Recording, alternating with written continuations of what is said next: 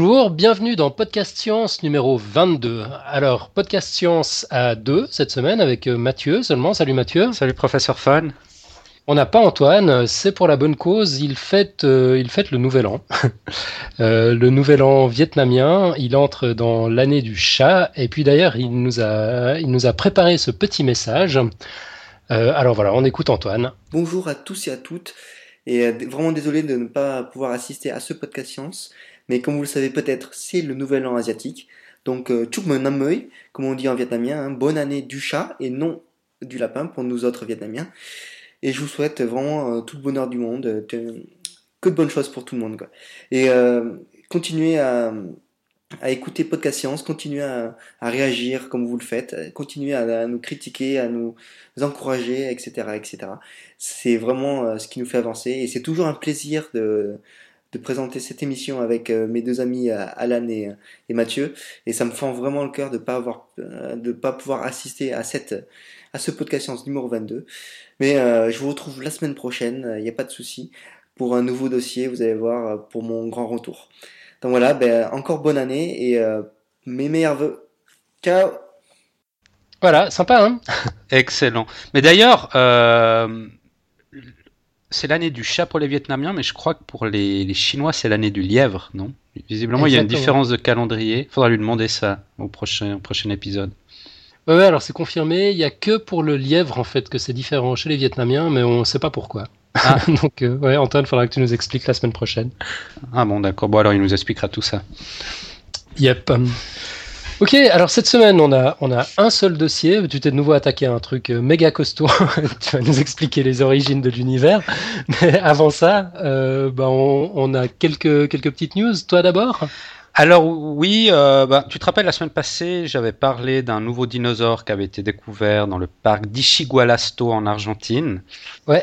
Eh ben une bonne nouvelle n'arrive jamais seule. Là, on en a découvert un autre, une nouvelle espèce de dinosaure de un doigt en fait, ils ont qu'un doigt, et cette fois-ci en Mongolie. Et hum, donc, ce nouveau, cette nouvelle espèce de dinosaure porte le nom de Lienicus monodactylus. Ouais. Et hum, en fait, il appartient à un groupe de dinosaures carnivores et bipèdes, qu'on appelle les théropodes. Et ce serait un type de dinosaure qui serait à l'origine des oiseaux modernes. Et son fossile a été découvert dans une zone frontalière entre la Mongolie et la Chine, une zone qui conserve des formations géologiques datant de 80 millions d'années, donc la période du Crétacé supérieur. donc c'est un peu plus tôt que, même pas mal plus tôt que du dinosaure ah dont on parlait la semaine passée, qui, qui, avait vécu il y a 230 millions d'années. Celui-là, c'est plutôt il y a 80 mhm. millions d'années. Ouais, peanuts à l'échelle du cosmos. Voilà. donc il s'agit d'un dinosaure de petite taille, euh, grand comme un perroquet en fait, d'un ah demi-mètre, mhm. tout petit. Et son unique doigt aurait pu servir à creuser des nids d'insectes. Donc voilà pourquoi il aurait un unique doigt. Ok. Donc voilà pour ce dinosaure. Donc on verra si la semaine prochaine il y en a un nouveau qui a de nouveau été découvert. Bah ouais, au rythme d'un dinosaure par, semaine, il faut... faut pas baisser la cadence. Ouais, il me semble qu'ils sont de plus en plus petits. Hein. Il était déjà pas très grand la dernière fois ton dinosaure. Ouais, c'est vrai, c'est vrai, ils sont de plus en plus petits, ouais. Ouais, comme si on avait découvert tous les gros maintenant. Euh, voilà. c'est les miettes. Ok, bon alors moi j'ai pas pas beaucoup de news, si ce n'est euh, de relayer les news que nos amis ont eu l'excellente idée de poster sur euh, sur Facebook.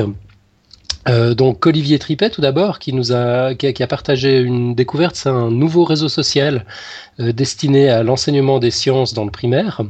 Enfin nouveau, je crois qu'il vient de le découvrir, mais je, je, suis allé jeter un œil. C'est un projet qui commence à dater qui commence à dater un peu.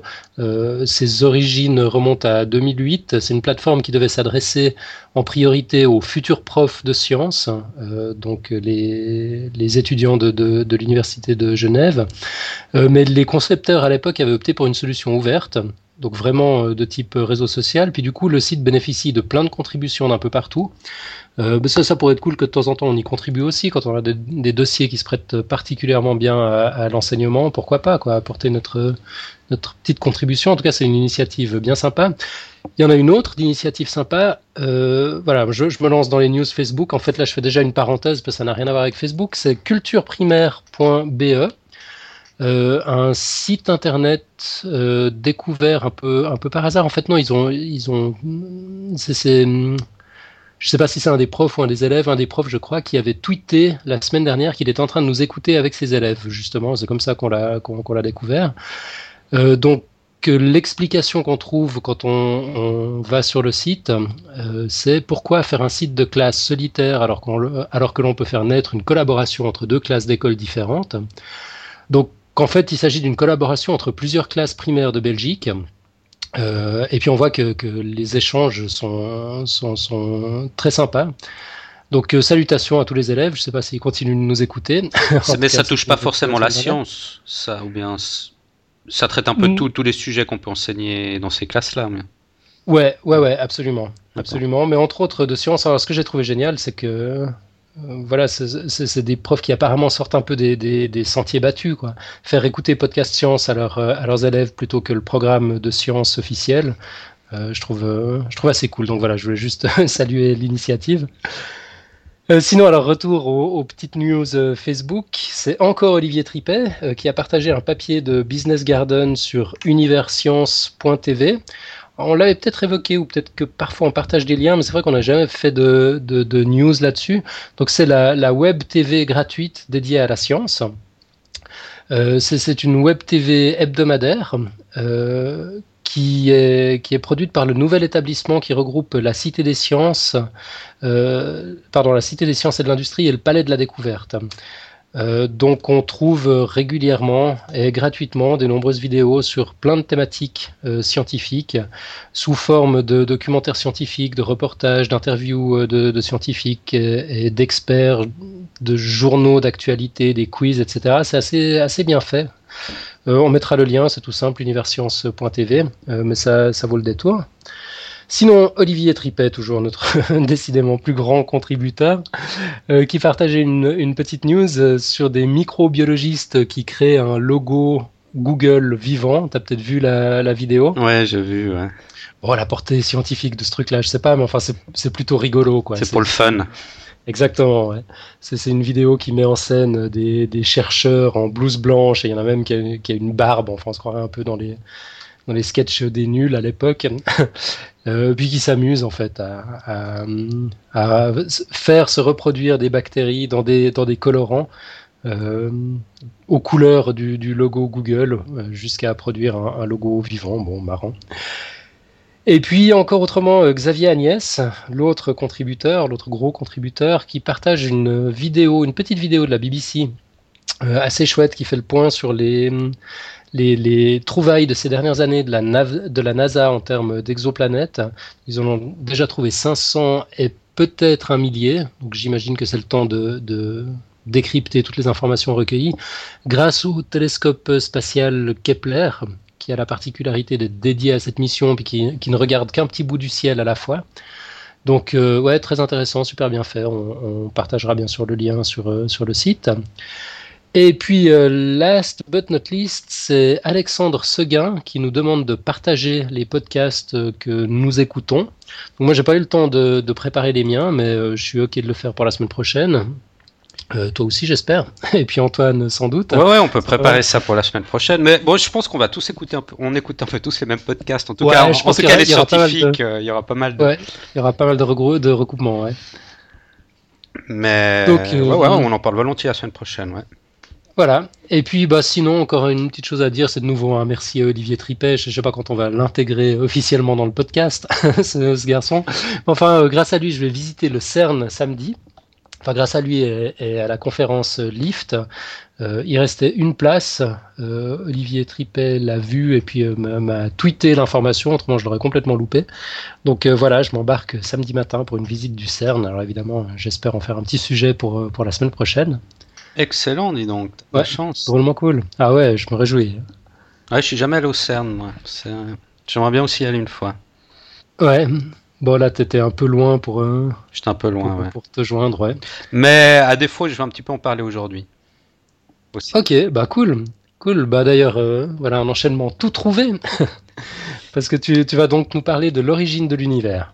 Ouais, gros sujet. Euh, un sujet que j'avais pas prévu de faire en fait. Mais je sais pas si tu te rappelles, la semaine passée, j'avais cité un nouveau podcast que nous avait fait découvrir Xavier Agnès qui s'appelle Ciel et Espace Radio. Ouais. .fr Et bah, ce week-end, j'ai commencé à écouter quelques épisodes et, et je suis tombé sur une émission euh, dans laquelle il y a un entretien avec un, un physicien français qui s'appelle Étienne Klein ou Étienne Klein, je sais pas comment on dit exactement. Ouais, on dit Klein, Klein. en France. Ouais, quelle drôle d'idée, c'est français. Moi, j'ai plutôt tendance à dire Klein. Enfin bon. Bah ouais, ça s'écrit, On- ça s'écrit Klein, quoi. on- K-L-E-I-N. qu'on m'excuse si j'écorche son nom, je sais pas. Mais euh, bon, quoi qu'il en soit, euh, cet entretien euh, avait pour but de, de parler de l'origine de l'univers. Et entre autres, de, de retranscrire un peu ce que Étienne Klein avait a écrit dans son dernier ouvrage, qui, enfin je sais pas si c'est son dernier ouvrage, mais dans un de ses livres qui s'appelle Discours sur l'origine de l'univers. Mhm. Et j'ai écouté tout ça, c'est un podcast en, trois épisodes en fait, euh, donc un, entretien sous forme d'entretien, et j'ai trouvé ça vraiment passionnant.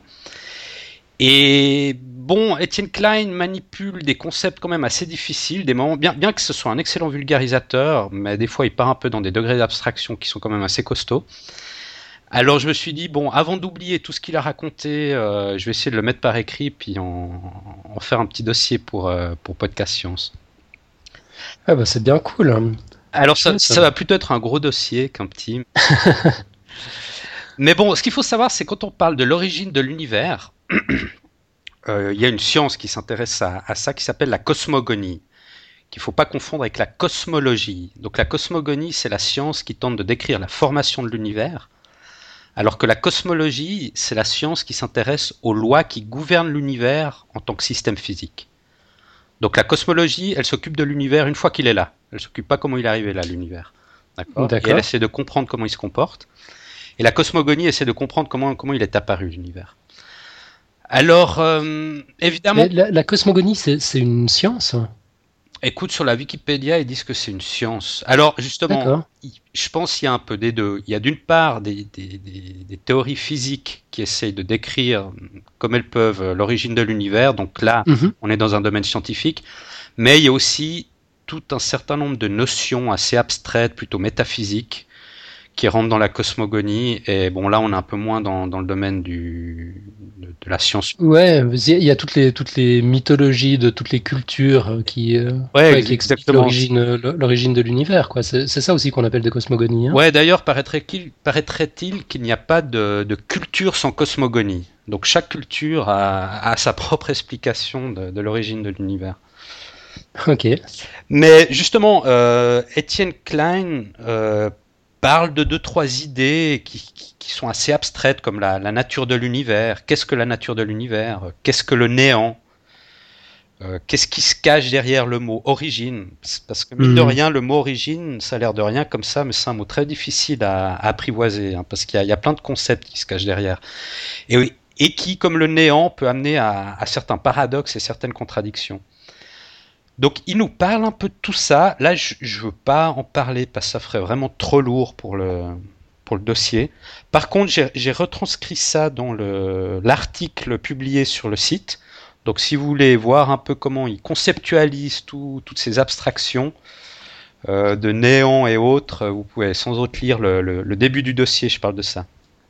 D'accord, ouais, moi j'ai écouté un bout du podcast et puis effectivement au, au début il insiste pas mal sur ces notions-là. En fait, il, il déconstruit tous les concepts en passant par euh, ouais, la linguistique, la philosophie pour expliquer les, ouais, les, les, les origines de toutes ces croyances pour après pouvoir vraiment attaquer euh, le, le sujet en étant sûr qu'on parle tous de la même chose. quoi. Ouais, exactement. Il essaie de créer un vocabulaire commun. C'est ça, ouais. pour qu'on parle tout de la même chose, c'est exactement ça. Alors moi, Mm. je vais directement rentrer, euh, pas dans, dans, dans le terme origine euh, de ce qu'il veut dire, mais plutôt dans l'origine de l'univers en termes scientifiques. Mhm.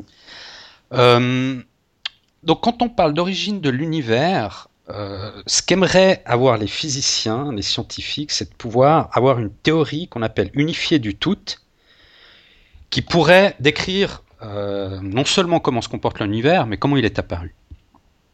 Et quand on parle de théorie unifiée du tout, euh, l'idéal, ce serait de pouvoir, dans cette théorie, dire que dans l'espace, il n'y aurait qu'une sorte d'objet. Une sorte d'élément fondamental qui engendrerait tous les objets présents dans, l'univers. Et ces objets dérivés acquéraient alors une sorte d'origine secondaire par, rapport à l'élément fondamental.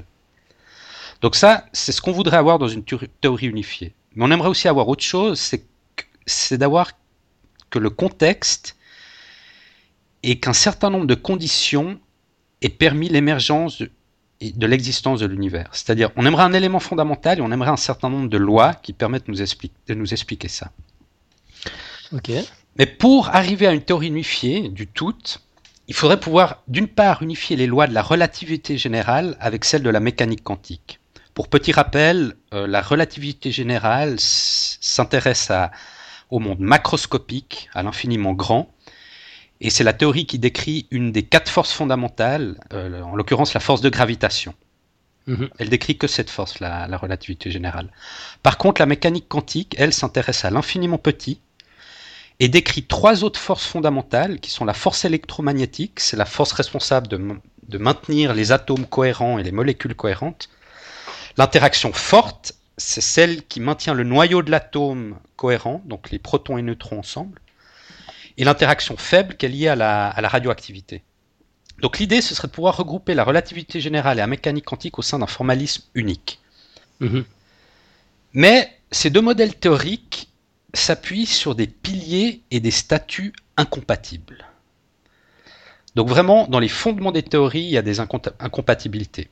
Euh, la relativité générale décrit un espace-temps souple, dynamique et continu, qui interagit avec la matière qu'il contient.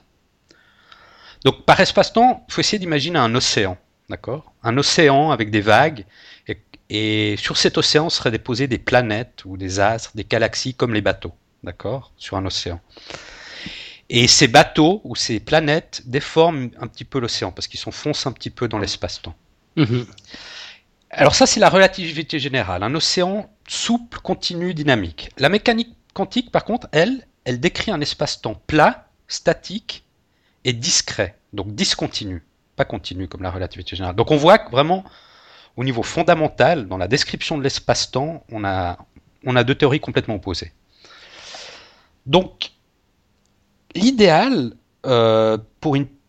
En fait, le problème de la théorie du tout, c'est est-ce qu'on va pouvoir, avec une théorie du tout, même si on arrivait à, on arrivait à réunir ces deux, ces deux théories, relativité générale et mécanique quantique, est-ce qu'on serait capable de dire que lors de l'apparition de l'univers, euh, les lois physiques sur lesquelles repose cet univers étaient-elles déjà là, en attente d'univers, de façon un peu mhm. transcendante? C'est-à-dire, est-ce que les lois physiques existaient avant l'univers ou plutôt, est-ce que c'est l'univers qui crée en son sein ces lois physiques? D'une façon immanente, à mesure, à mesure qu'il évolue Donc ça, c'est un peu la question fondamentale à trancher. C'est d'ailleurs un peu le, problème de, de, l'œuf et la poule que d'ailleurs Olivier Trippet nous avait suggéré de faire un, sujet là-dessus. Là, c'est vraiment le, le, problème, de, le paradoxe de l'œuf et la poule, ou la poule poussée à, au niveau le plus fondamental. Est-ce que les lois physiques étaient là avant l'univers ou est-ce que c'est l'univers qui crée ses, ses, propres lois physiques? Euh, donc la question semble si difficile qu'on essaye de la simplifier conceptuellement. Euh, en expliquant que l'univers finalement n'a pas d'origine. Donc c'est un peu une pirouette intellectuelle pour dire voilà, c'est un peu trop compliqué de, de, définir ce que c'est l'origine de l'univers, de, de, la décrire. Donc euh, il y a certains, certaines théories qui partent dans l'idée que l'univers n'a pas eu d'origine. On verra ça un peu, un peu plus tard. Mais bon, quand on, veut parler d'une théorifiée unité du tout qui pourrait décrire l'origine de l'univers, bon, on voit que c'est quand même pas facile. Hein. Mais ça ne nous empêche pas d'essayer de décrire l'histoire de l'univers, essayer de remonter dans le temps, le plus, proche possible de son, origine, et essayer de voir comment, comment l'univers a pu évoluer. Donc c'est au 19e siècle qu'on a commencé à imaginer une histoire de l'univers. Quand on a élaboré la thermodynamique, on a appliqué les lois de la thermodynamique d'une part aux objets qui constituent l'univers, mais aussi à l'univers lui-même. Et en appliquant ces lois de la thermodynamique à l'univers lui-même, on en a conclu que l'univers arriverait à une mort thermique, donc à la fin de son histoire. Alors ça, c'est au 19e siècle. Plus tard, on a utilisé la, théorie de la relativité générale pour analyser l'évolution de l'univers et, décrire son histoire passée. Mhm. La relativité générale considère que l'univers dans sa totalité est un objet physique, c'est-à-dire qu'on peut définir des paramètres physiques qui décrivent l'univers tout entier. Et si on applique les équations de la relativité générale et qu'on remonte dans le temps, elles aboutissent à la description d'un univers de plus en plus petit, pour finalement terminer ponctuel. Ponctuel, c'est-à-dire? Euh, un volume nul. D'accord. D'accord? Ah, dans le sens de point. De points, En fait. ouais, de points. Ouais. Ça, on arrive à un point. Arrive à un Juste point. un petit point de rien du tout. Exactement. Si on remonte dans le temps, idéalement, euh, l'univers, selon la, la relativité générale, doit se terminer en un point. Ok. D'ailleurs, il y a un physicien russe qui s'appelle Georges Gamow qui a aussi montré que la contraction de l'univers, qui s'effectue lorsqu'on remonte le cours du temps, Mhm. correspond aussi à une élévation de température. Donc l'univers primordial semble avoir été beaucoup plus petit, voire même de volume nul, beaucoup plus dense énergétiquement, c'est-à-dire de densité infinie, et beaucoup Mhm. plus chaud, voire même de température infinie. C'est-à-dire que poussé à l'extrême, quand c'est un point, c'est densité, température infinie et volume nul. D'accord. Donc de là est, est née la notion de qu'on appelle de singularité initiale, donc de ce point initial à partir duquel euh, serait apparu un Big Bang, une sorte d'explosion. D'accord? Mhm. Donc le Big Bang semble donc correspondre à l'apparition de la matière, de l'espace, du temps et de l'énergie. Et le Big Bang serait alors l'instant zéro correspondant à la création de l'univers. Mais euh, est-ce qu'on considère réellement cette- cet état primordial, cette singularité initiale comme l'origine effective de l'univers? Est-ce qu'il faut la considérer comme telle? Ouais, vaste question. Alors en réalité, cette extrapolation qu'on fait jusqu'à cette singularité initiale, euh, qui nous permet d'arriver à l'instant zéro, elle est abusive. Ça, c'est ce qu'essaie de nous expliquer Etienne Klein. Euh, pourquoi elle est abusive? Parce que quand on remonte le cours du temps, la densité de matière et la température deviennent de plus en plus élevées, comme on a dit. L'énergie des particules qui se trouvent dans l'univers devient aussi de plus en plus élevée. Et pour atteindre ces niveaux d'énergie, les particules ne sont plus soumises uniquement à la force de gravitation, mais elles subissent aussi l'effet de trois autres forces fondamentales, celles de la Mhm. mécanique quantique, la force électromagnétique, l'interaction forte et l'interaction faible. Et ces trois interactions ne sont pas décrites par la théorie de la relativité générale, qui décrit uniquement la force de gravitation. Mhm. Il y a donc un moment, quand on remonte dans le passé, où les équations de la relativité générale n'arrivent plus à décrire ce qui se passe. Parce qu'elles n'arrivent plus à décrire le- ces trois forces fondamentales qui apparaissent à ces hautes énergies. Ouais. D'accord? Et ce moment, quand on n'arrive plus à, à, à faire des calculs avec la relativité générale, ce moment correspond à ce qu'on appelle le mur de Planck, Mhm. qui est apparu 10 puissance moins 43 secondes après le Big Bang. Donc 10 puissance moins 43 secondes, ça veut dire 0, virgule, 43 une ribambelle de 0, 43 0, et puis après un 1, 1. Voilà. D'accord. Donc euh, c'est quasi immédiat après, après le Big Bang. hein. Mais bon, Ouais. quand même, euh, on n'arrive pas à remonter jusqu'au à l'instant zéro à cause de ce mur de Planck. Et le mur de Planck peut être calculé à partir euh, de la constante de Planck, donc c'est une, des- une des trois constantes fondamentales universelles dont j'avais parlé dans le dossier Ouais, sur les constantes fondamentales. Donc ces trois constantes universelles, on a la constante de gravitation, la vitesse de la lumière et cette constante de Planck. Mhm. Et le mur de Planck peut ainsi être caractérisé en utilisant cette, constante de Planck. Elle peut être caractérisée soit par une durée qu'on appelle temps de Planck, donc de 10 puissance moins 43 secondes, soit par une longueur, longueur de Planck, ou soit par une énergie. Ok. Donc, euh, on ne peut pas intégrer les équations de la relativité générale au-delà du mur de Planck. Et donc, a fortiori, extrapoler à l'instant zéro correspondant, correspondant au Big Bang. D'accord?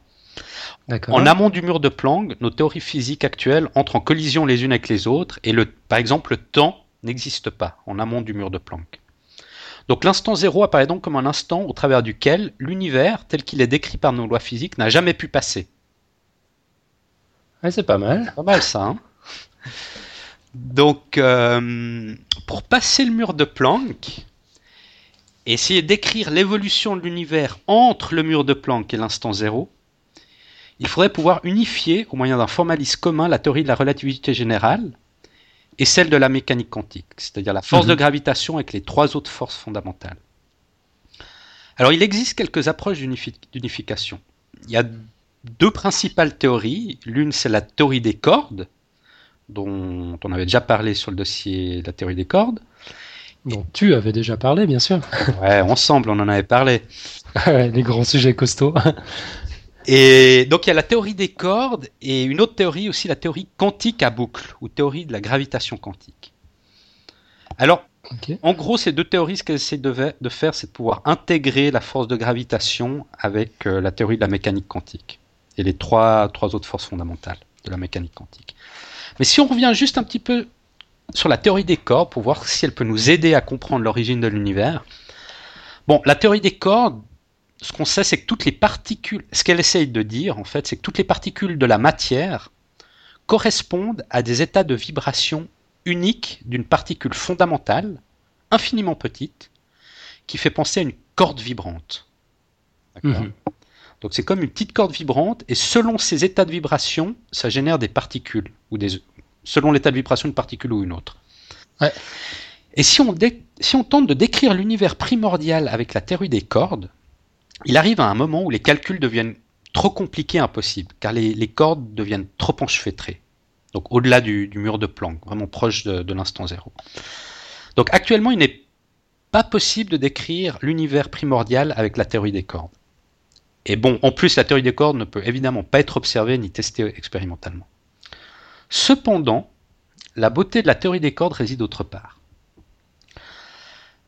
Cette théorie décrit ce qu'on appelle un espace-temps euh, multidimensionnel, c'est-à-dire, bon, il y a différentes variantes de théorie des cordes. Certaines, la théorie des supercordes, par exemple, définit, définit qu'il y a 10 dimensions. La, théorie mhm. M, qui est un peu plus générale, elle définit 11 dimensions. Mais bon, d'une manière générale, la théorie des cordes définit plusieurs dimensions, voire même plus que 10 ou 11 certaines.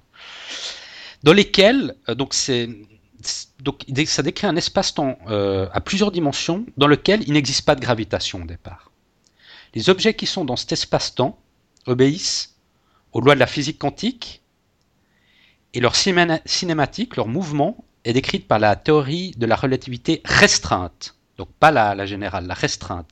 Parce que la théorie de la relativité restreinte euh, d'Einstein ne prend pas en compte la gravitation. Mhm. c'est juste les rapports entre entre le, les, différentes dimensions en fait de temps et, d'espace. Voilà, ouais, la dilatation du mm. temps et tout ça. Mm-hmm. Et donc on voit que les prémices de la théorie des cordes n'incluent pas la gravitation. Et la beauté de la théorie des cordes réside dans le fait qu'à partir de ces principes, on aboutit aux équations de la relativité générale, qui elles, oui, intègrent la gravitation. Hmm. Donc Ok, donc on finit quand même par retomber sur nos pattes. On retombe sur nos pattes avec la relativité générale. Mais ce qu'on voit, c'est que la théorie des cordes fait apparaître donc, une sorte de particule qu'on appelle le graviton, qui serait la particule responsable de la gravitation. Mhm. Et la gravitation est donc déduite de la théorie des cordes, au même titre que la relativité générale. elle en est finalement une conséquence de la théorie des cordes. Ok. Euh, mais la théorie des cordes nous dit aussi autre chose d'intéressant. Elle nous dit qu'il ne peut y avoir dans l'univers une température supérieure à un certain seuil de valeur finie.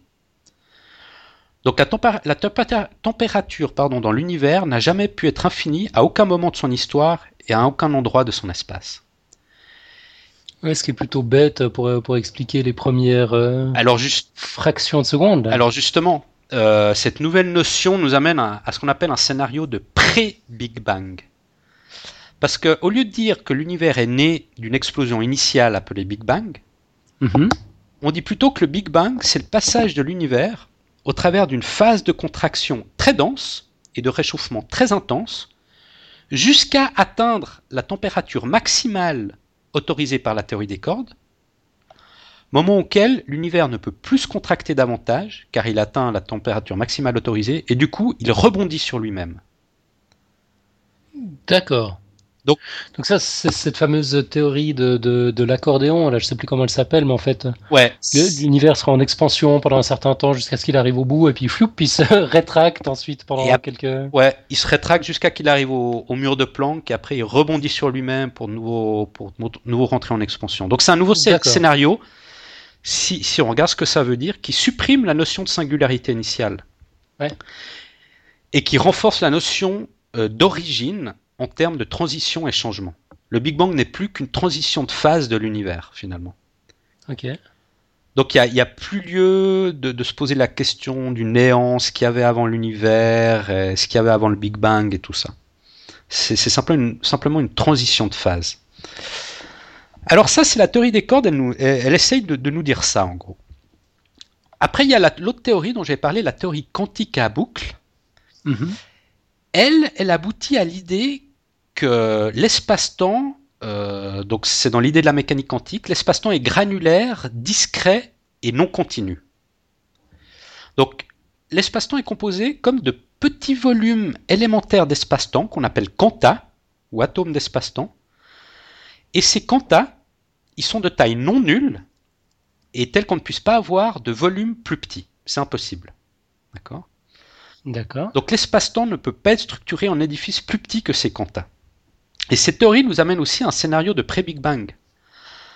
Euh, parce qu'on dit que le Big Bang, dans, dans, ce cas-là, c'est le passage de l'univers au travers d'une phase de contraction jusqu'à que sa taille corresponde à la taille d'un atome d'espace-temps, moment auquel l'univers ne peut plus se contracter davantage, car il a atteint la taille minimale, ce volume minimal autorisé par la théorie quantique à boucle, et du coup il rebondit aussi sur lui-même. D'accord, donc c'est les mêmes conclusions que la théorie des cordes. Donc on arrive à la même conclusion finalement. Ok.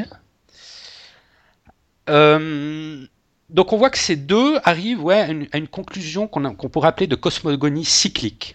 Donc euh, il y, a une sorte de cycle, l'univers évolue de manière cyclique. Ok.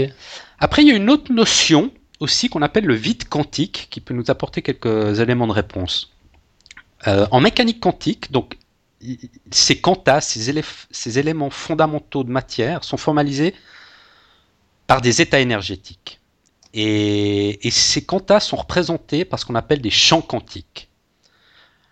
Euh, pour faire le vide, en fait, quand on dit faire le vide, euh, c'est ce qui reste quand on a retiré toute la matière, toutes les particules, électrons, mhm. quarks, protons, photons, tout ça. Et quand on a retiré toutes les particules, qu'est-ce qui nous reste? Il nous reste plus que l'espace-temps, donc cette sorte d'océan dont on disait, dans lequel se trouvent des champs quantiques dans leur état d'énergie minimale. Donc il nous reste ces quantas qui sont, qui sont organisés d'une certaine manière avec une énergie minimale. D'accord?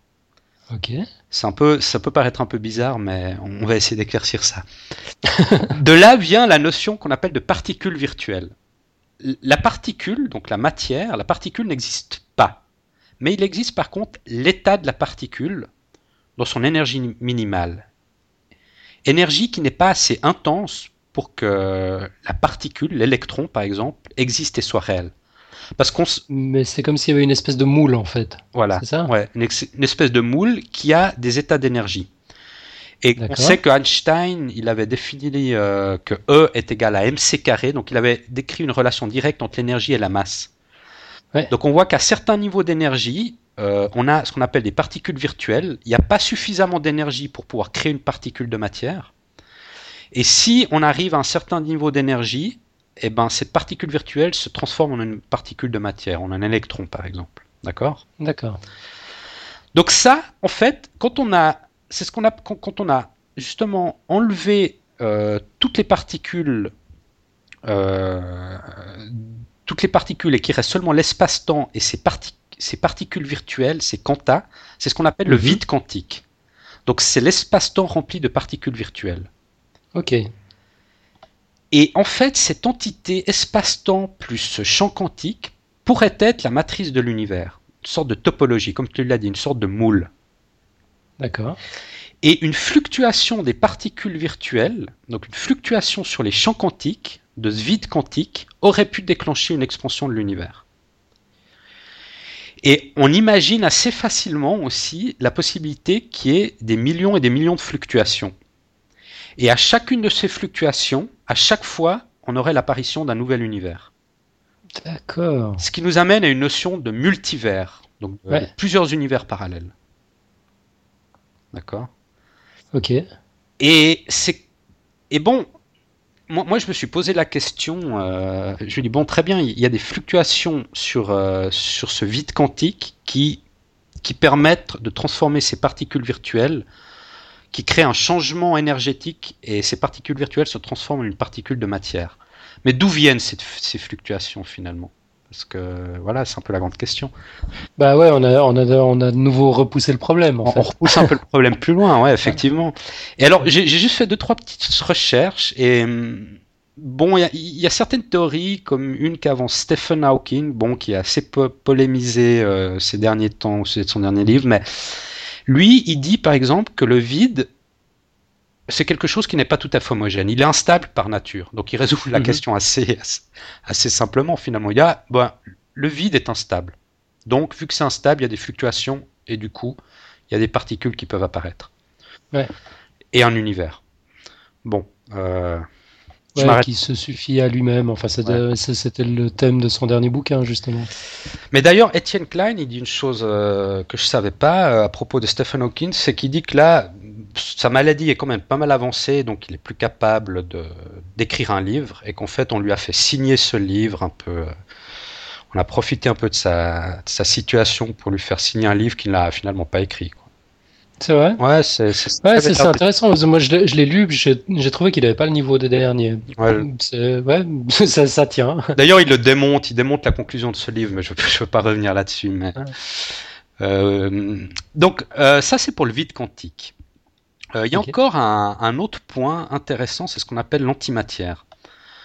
Euh, Jusqu'en 1930, le monde des physiciens était exclusivement fait de matière composée de, ben voilà, de petites briques élémentaires appelées particules, électrons, protons, Mhm. photons, etc. Et il y a un physicien, Paul Dirac, qui, pour résoudre une équation, postula qu'il devait exister une autre particule. Une particule identique à l'électron, mais ayant une charge électrique opposée, c'est-à-dire positive. L'électron il a une charge négative, et là, cette particule aurait une charge positive, et, elle s- et elle- on l'a appelé le positron, ou Ouais. l'anti-électron. Et ce positron, cet électron à charge positive, a été confirmé en 1932 en analysant les rayons cosmiques venant de l'univers. D'ailleurs, euh, on voit que la loi de Stigler est à nouveau vérifiée. Est-ce que tu te rappelles la loi de St- ce que c'est la loi de Stigler? Ah, alors attends, c'est la loi qui dit qu'une une découverte scientifique ne porte jamais le nom de celui qui l'a découverte. C'était celle-là? Voilà, exactement. On a Ah. sur la loi de Benford. On a... Exactement. Et ben là, en l'occurrence, la, paternité du positron revient toujours à Paul Dirac, alors que visiblement Jean Becquerel avait déjà postulé l'existence d'électrons positifs en 1908 dans, dans un article qu'il avait écrit. Donc, euh, cette théorie de l'électron à, à charge positive a été ensuite généralisée à toutes les particules. Et l'ensemble de ces nouvelles particules constitue ce qu'on appelle l'antimatière. Ok. Alors, faudra cependant attendre 1955 pour découvrir l'antiproton, donc un proton à charge négative, et 1995 pour créer ce qu'on appelle le premier antiatome, qui a été créé au CERN. C'est ce qu'on appelle un antihydrogène. Donc, c'est un antiproton et un, et un antiélectron.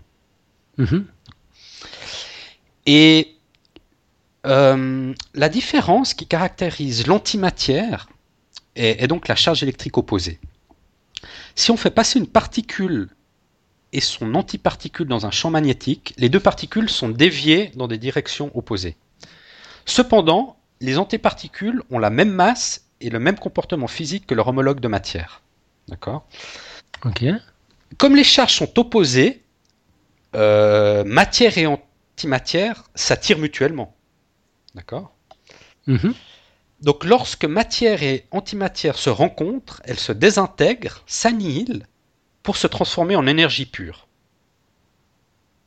Ouais. De nouveau la loi E égale mc carré, l'énergie peut se transformer en matière et vice-versa, la matière en énergie. Yep.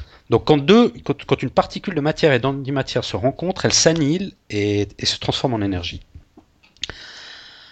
Donc euh, généralement, cette énergie, euh, ben, elle est convertie en un rayonnement, rayonnement gamma. Et pour étudier l'antimatière, les physiciens étudient presque ce qu'on appelle la symétrie CPT. CPT, ça veut dire C pour charge, P pour parité et T pour temps. Lors d'une réaction particulière sur une particule, cette même réaction doit être observée sur son antiparticule, mais de manière symétrique. Donc tout est inversé. Euh, la charge, euh, la charge est opposée, la parité aussi, et le temps d'une antiparticule doit, doit s'écouler à l'envers du temps de la, de la particule. D'accord? Waouh, d'accord. Donc tout est inversé. Et un monde composé d'antimatière serait finalement l'image de notre monde à travers un miroir. Ouais. Le problème, c'est que l'univers n'est pas aussi symétrique qu'il n'y paraît. Une théorie, euh, pour devoir prendre en compte le Big Bang, doit stipuler qu'à l'origine, matière et antimatière ont dû être créées en même temps et en quantité égale. Donc si matière et antimatière étaient strictement identiques, en dehors de la charge électrique qui est opposée, Mhm. mais strictement identiques sinon, en termes de masse par exemple, et avaient été créées en quantité égale, on aboutit sur la non-existence de notre univers, car matière Bah c'est ça, parce que tout s'annule. aurait dû s'attirer très rapidement, juste après Ouais. Big Bang, pour s'annihiler totalement. Mhm. Et bon, on voit que la réalité, elle est tout autre. On est bien là et notre univers semble être composé quasiment exclusivement de, mat- de matière. Ouais, mais l'explication, c'est qu'il y aurait eu un poil plus de matière que d'antimatière, c'est ça? Tout, tout se serait annihilé, transformé en énergie, et puis nous, on, on, bah, on vit des miettes de nouveau. Ben, j'y viens. euh, les- D'accord. Ce qui peut expliquer cette observation, c'est que matière et antimatière ne sont pas si symétriques que cela finalement. Ah, ok. Et on parle d'une violation de symétrie. Euh, les symétries entre matière et mat- antimatière sont parfois non respectées et pourraient expliquer pourquoi toute l'antimatière a disparu aujourd'hui au profit de la matière. Mais bon, on n'a pas encore une réponse définitive. hein. Mais on observe qu'il y, a y eu une violation de cette symétrie. Ouais. Alors, euh, là, on a parlé principalement des, des- des différentes théories euh, qui qui expliquent un peu certaines approches de, l'origine de l'univers, donc la, théorie des cordes, la théorie quantique à boucle, qui elle propose un univers un peu cyclique, qui rebondit sur lui-même, qui s'étend, se contracte et rebondit sur lui-même.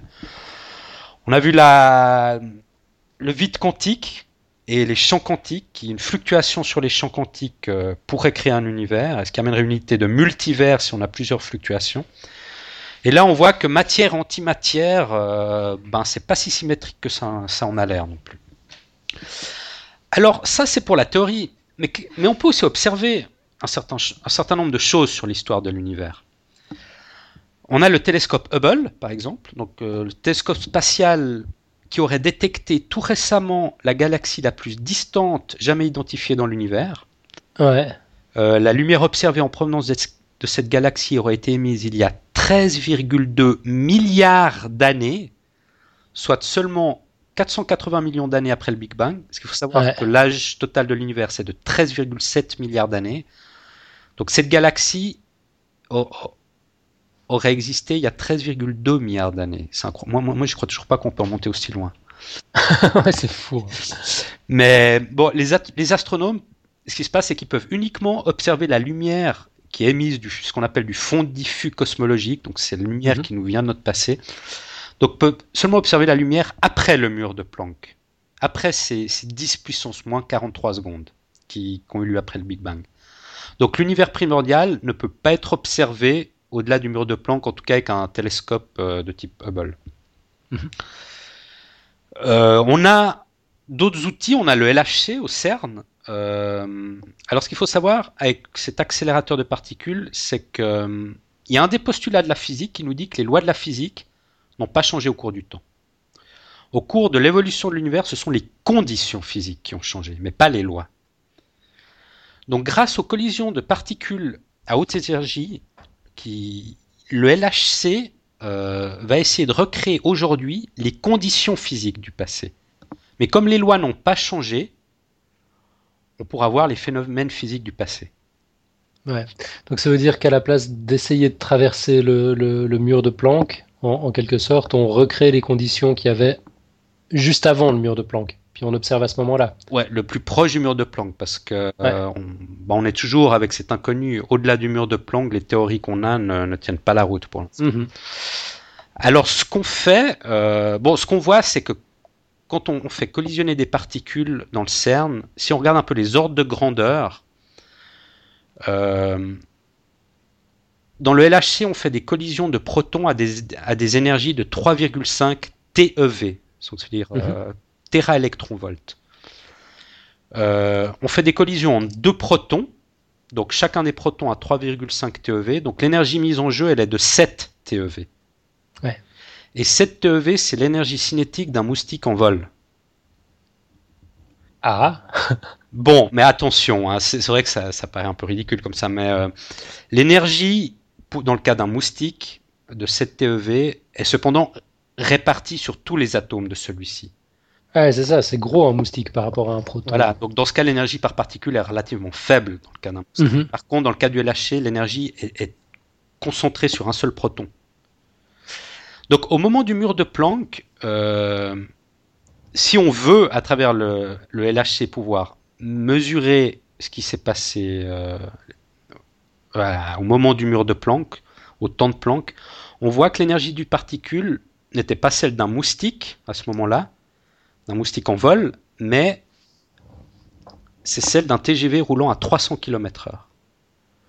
Donc si on pouvoir, D'accord. si on pouvoir remettre, euh, essa- essa- essayer de voir ce qui s'est passé euh, au temps de Planck, euh, ben voilà, les énergies, on voit que ça n'a rien à voir. Là, on va pas pouvoir y arriver avec le LHC. Ah ouais, c'est pas, ça remet quand même pas mal les choses en perspective. hein. Parce que là, comme je, je répète, on est le LHC, il est avec des niveaux d'énergie de 7 TeV. Bon, je crois qu'il va un peu les monter dans ces prochains mois, ces prochaines années, peut-être arriver à Ouais. 10, 15 TeV. Mais euh, là, pour, pour arriver au mur de Planck, on, on est très très loin du compte, très très loin du compte. Ouais, alors effectivement. Donc on voit qu'on est, bon voilà, on est très loin des condi- conditions physiques correspondant au mur de Planck finalement.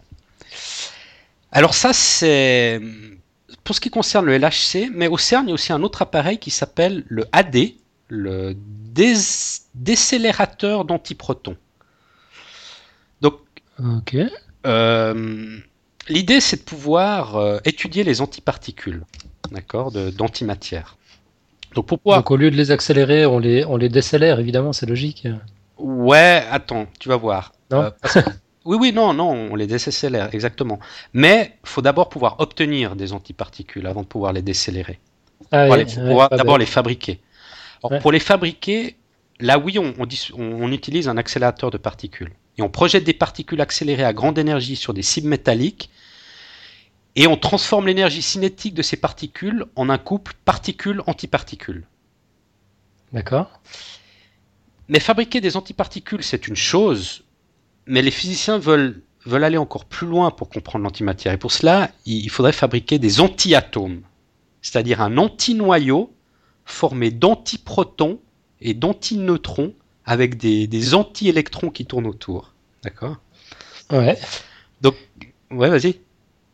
Ouais, non, j'allais dire qu'on peut imaginer la difficulté du, du truc hein, si euh, chaque, euh, chaque particule d'antimatière s'annule, enfin, ouais, ça s'annihile au moment où elle rencontre une particule de matière et qu'on est dans un monde fait de particules de matière. euh, le- on, on peut imaginer que, que l'expérience doit être assez, assez costaud à réaliser. Voilà, tout le problème est là, c'est parce que l'antimatière s'annihile avec la matière tout de suite. Donc, en- ce qui s'est passé, c'est qu'en 1995, le CERN a réussi à créer les premiers atomes d'antihydrogène. Donc, c'est le plus simple possible des, des antiatomes. C'est composé d'un antiproton et d'un positron, un antiélectron, qui tourne autour. Mhm. Mais évidemment, comme tu l'as dit, ces antiatomes étaient trop volatiles, se désintégrant quasiment instantanément et ne permettant aucune étude approfondie. Donc le problème des physiciens n'est pas tant de, de fabriquer de l'antimatière, parce que ça on peut y arriver avec des accélérateurs de particules, mais de, de la conserver pour pouvoir la manipuler et l'observer. Mhm.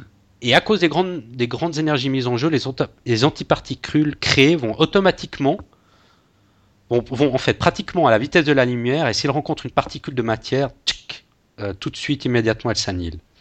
Donc, il faudrait pouvoir littéralement freiner et ralentir l'antimatière pour pouvoir l'étudier. Donc, euh, c'est plus d'un accélérateur dont on a besoin, mais d'un décélérateur. Et ce décélérateur AD du CERN, euh, en l'occurrence, mesure 188 mètres de circonférence, et il permet de diminuer l'énergie euh, des antiprotons euh, de manière assez conséquente.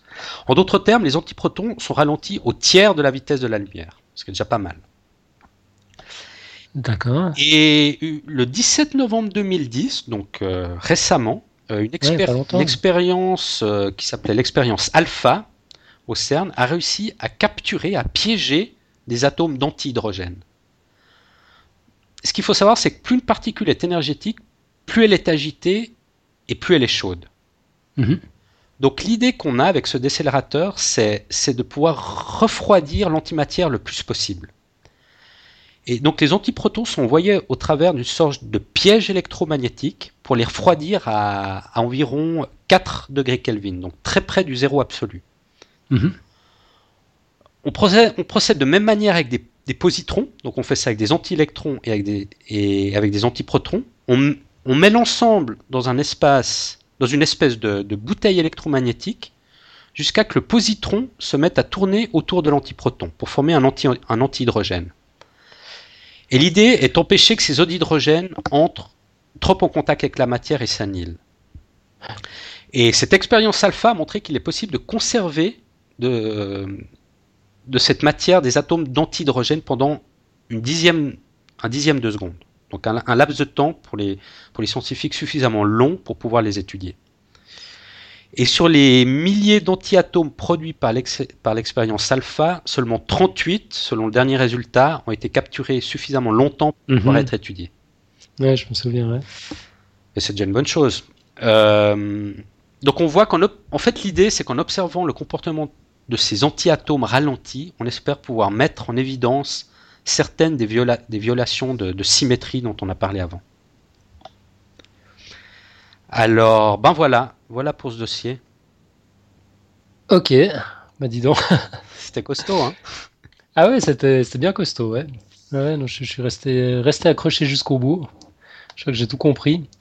Il y, a, il y a, quand même un truc qui m'a vraiment fasciné, c'est cette histoire de cette histoire d'énergie équivalente à celle d'un moustique dans, dans, dans, les expériences qu'on fait actuellement au, CERN dans l'accélérateur de particules, alors que le Big Bang, ce serait l'énergie d'un TGV. Je trouve que ça met vraiment les choses en perspective. même pas le... Big Bang, c'est après le Big Bang, donc au ouais, ouais. Et donc c'est même plus élevé. Euh. Ouais, ouais, ouais.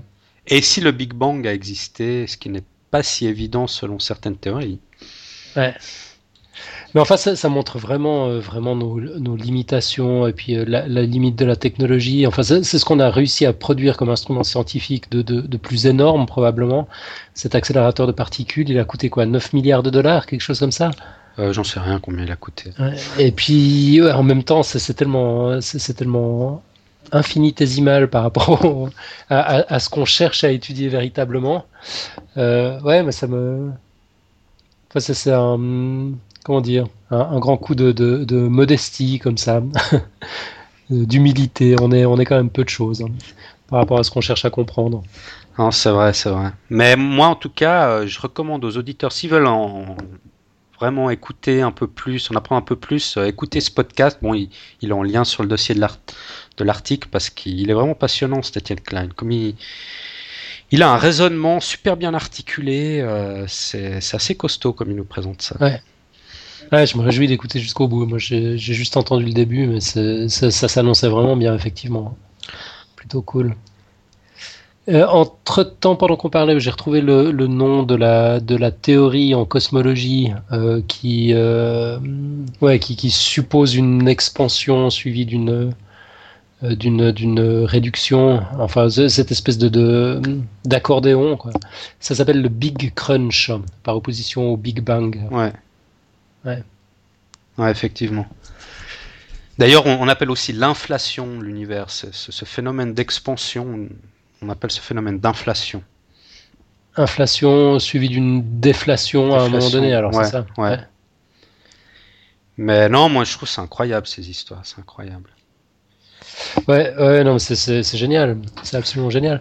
Ouais, L'autre truc qui m'a frappé aussi, c'est que toutes les cultures humaines ont une cosmogonie on n'est pas les seuls à être obsédés en fait avec, euh, avec ces trucs-là. quoi. Tout le monde se demande d'où on vient, comment l'univers a, commencé, chacun y va de sa petite explication. Ouais, c'est des questions fondamentales. Mais bon, comme le dit euh, Etienne Klein, voilà, pour pouvoir, pour pouvoir choisir la bonne théorie de toutes ces théories dont j'ai parlé, il faudrait pouvoir faire des expériences.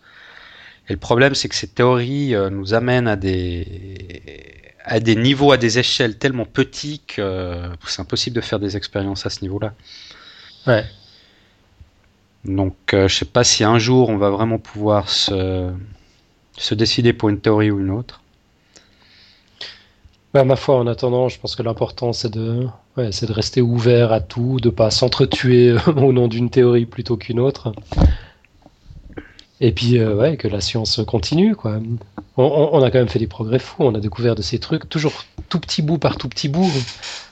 Bon, le problème, c'est que plus on obtient de réponses et plus il y a de questions pour le moment.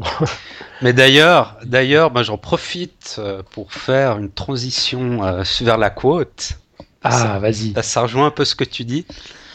Euh, donc cette côte, elle est justement, euh, c'est Etienne Klein qui l'a citée dans, dans l'émission, et euh, elle est tirée de Nietzsche. Et cette côte, elle dit que les semi-vérités sont plus convaincantes et séduis- séduisantes que les vérités complètes. Ah ouais. Donc en fait, il f- ouais, par semi-vérité, on fait un peu référence à ces théories euh, modernes de la physique qui, restent des semi-vérités, mais qui sont très séduisantes, mine de rien. Ouais, bon, qui, qui ont le mérite d'être euh, effectivement plus, plus compréhensible, probablement, avec un début, une fin, c'est bien packagé, bien ficelé, et puis euh, on, on y croit ou on n'y croit pas, quoi. Euh, Mais elle, les- Ouais, je sais pas, elle. Elle, elle- Bah, parce que ce qu'il dit aussi, c'est que finalement, on, s'intéresse plutôt à la science par le biais des, des promesses qu'on lui attribue. Et pas tant par les résultats qu'elle nous donne. Et je trouve ça assez vrai. On dit, ah, la théorie des cordes, c'est super, ça pourra nous permettre de comprendre ci, ça, mais. Mais bon, la science tous les jours nous donne des résultats épatants et des fois on est plus pendant de ce que va nous dire, ce que va nous promettre euh, une théorie euh, que regarder vraiment ce, qui se passe autour de nous.